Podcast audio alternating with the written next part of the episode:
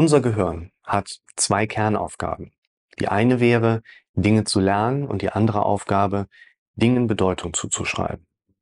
Es ist im Prinzip so, dass unser Gehirn so aufgebaut ist, dass es so gut wie alles erst einmal visuell verarbeitet. Und dabei kann es Informationen auch nicht nicht verarbeiten. Alles, was unser Gehirn mitbekommt, wird in dem Sinne auch automatisch bewertet.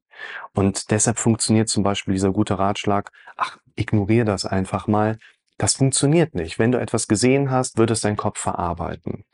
Aus der langjährigen Erfahrung in der Notfallrettung kann ich dir sagen, was ich nicht sehe, muss ich nicht verarbeiten. Es gab also auch viele Einsätze und viele Situationen, wo ich eben bewusst nicht nochmal hingeschaut habe.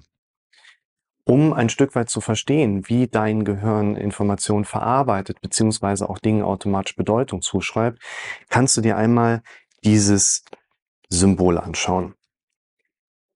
Die meisten Leute erkennen darin erstmal ein B oder vielleicht auch eine 13.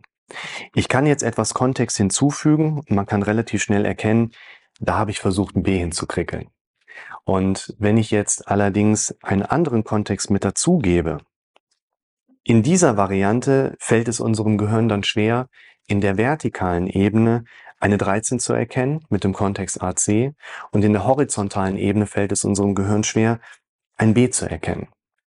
Das ist ein Stück weit die Fähigkeit unseres Gehirns, Dingen automatisch Bedeutung zuzuschreiben.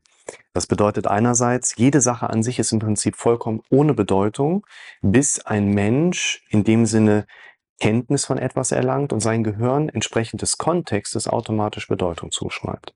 Das können wir in dem Sinne für uns nutzen, weil das, was wir verändern können, ist nicht unbedingt, wie unser Gehirn bewertet.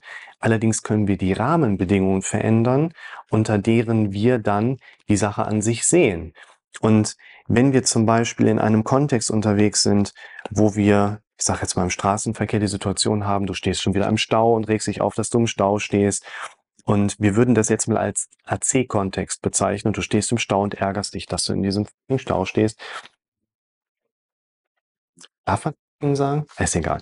Und würden jetzt mal durch eine bewusste Veränderung deiner Denkprozesse die Situation aufbauen, hey, Moment mal, ruhig bleiben. Gott sei Dank stehe ich nur im Stau und bin nicht derjenige, der den Stau verursacht.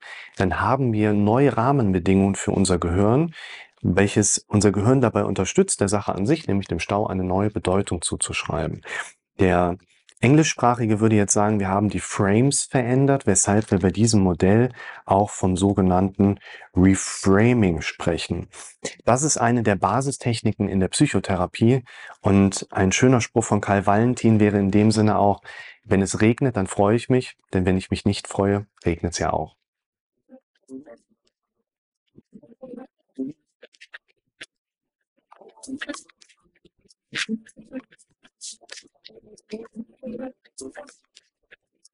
Thank